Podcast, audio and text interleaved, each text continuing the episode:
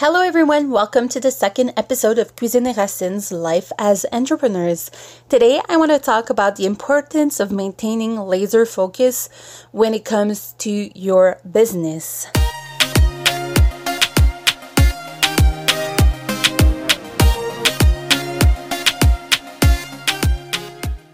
So it is already time for the second episode. If it is the first time that you tune in, welcome. My name is Geneviève Laporte. I am the co-owner of a business located in the province of Quebec, Canada.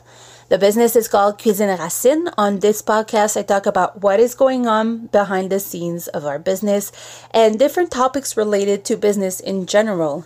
Today, I want to talk about what happened this week at Cuisine Racine, and then I want to discuss about the importance of having a clear vision for your business and how important it is to maintain your focus you will see that both segments will intertwine together. So the past week has been very busy for our business. Part of the week was dedicated to paperwork and administrative work. We constantly shop for our ingredients, which means that our prices stayed the same throughout the years for a bunch of items. Recently, a lot of prices of ingredients have increased, so we had to adjust several retail prices. So this week has been about calculation of cost and retail prices. For instance, we had to increase the price of some variety of cookies. So we came up with a new unique price for all of our cookies instead of having two different prices like we always had.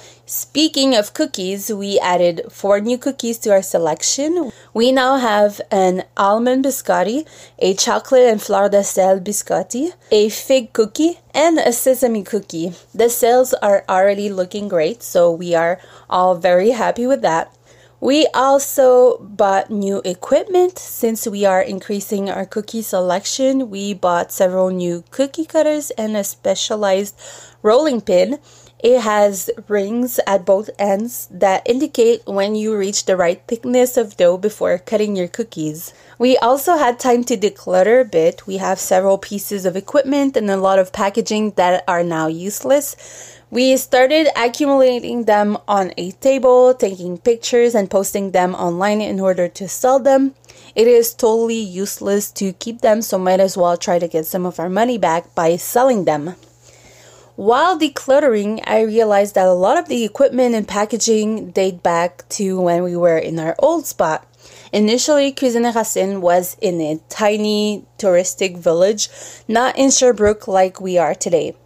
To be honest, this business venture wasn't a success for several reasons. As I was counting cake boxes, prepared meal packaging, and bread bags, I realized how much effort was put in the business over the course of two years.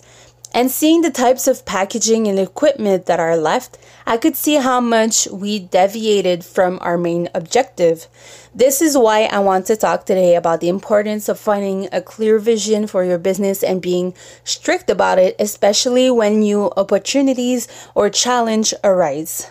When the second year in our old location started, the sales revenue drastically decreased. This is when we started listening to others. A lot of these people weren't even customers. It really was unsolicited advice. When everything around us was failing, we started listening to those advices. We started making cakes, prepared meals, garlic bread, basically any product that wasn't part of what we wanted to do. The thing is, we were on solution mode, but we didn't take the right path to solve the situation.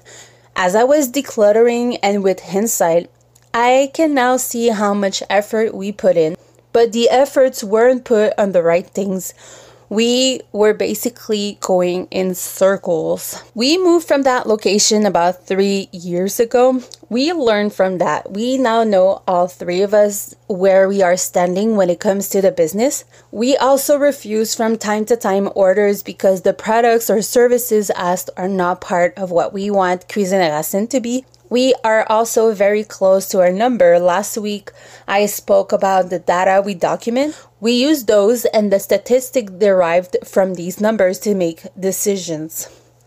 Now, I have to tell you that losing focus on your goal isn't happening only when your business is failing. It also happens when your business is successful. It can take various form. It can be someone that tries to prevent you from doing something. It can also be people who make you lose so much time. It can be having to constantly deal with drama. Often it comes from a place of jealousy. We don't want you to have more success than us. You can, of course, modify your long term goals. With experience, you might realize that your goal wasn't big enough, or maybe you will notice a need in your field that hasn't been fulfilled. You probably will tweak it but you have to be very careful of two things. First, be very careful with whom you do business, even if the person is very close to you. Get to know the person and his or her business vision. Observe how the person interact with others. You can even go and consult the court ledger. The court ledger is a register containing civil, criminal, and penal court records. In it, you can find uh, the person's court record and see if any enterprise that belongs to the person has been involved in proceedings or litigation. Here in Quebec, it is free to consult if you go to any courthouse. It might seem a bit far fetched to be honest, but being in business with someone is like getting married to that person. Second, everything that is said about you, your business, someone else, and someone else's business is a distraction People don't know the context in which your decisions are taken, and you certainly don't know the context in which someone else takes decisions. You don't have time to listen to gossip, and you don't have time to gossip either. Be disciplined. In short, this is why it is important to have a very clear vision of your business, to find your niche, and to constantly refer to that when new opportunities and challenges arise. It is easy to get distracted and to get involved in non strategic activities that won't help you achieve your goals. So, this is it for today, guys. Thank you so much for listening to this episode of Cuisine Racine Life as Entrepreneurs. Please subscribe to get notified of new episodes. Don't forget to rate this episode if you liked it. We really love to get feedback, and I will talk to you next week. Bye.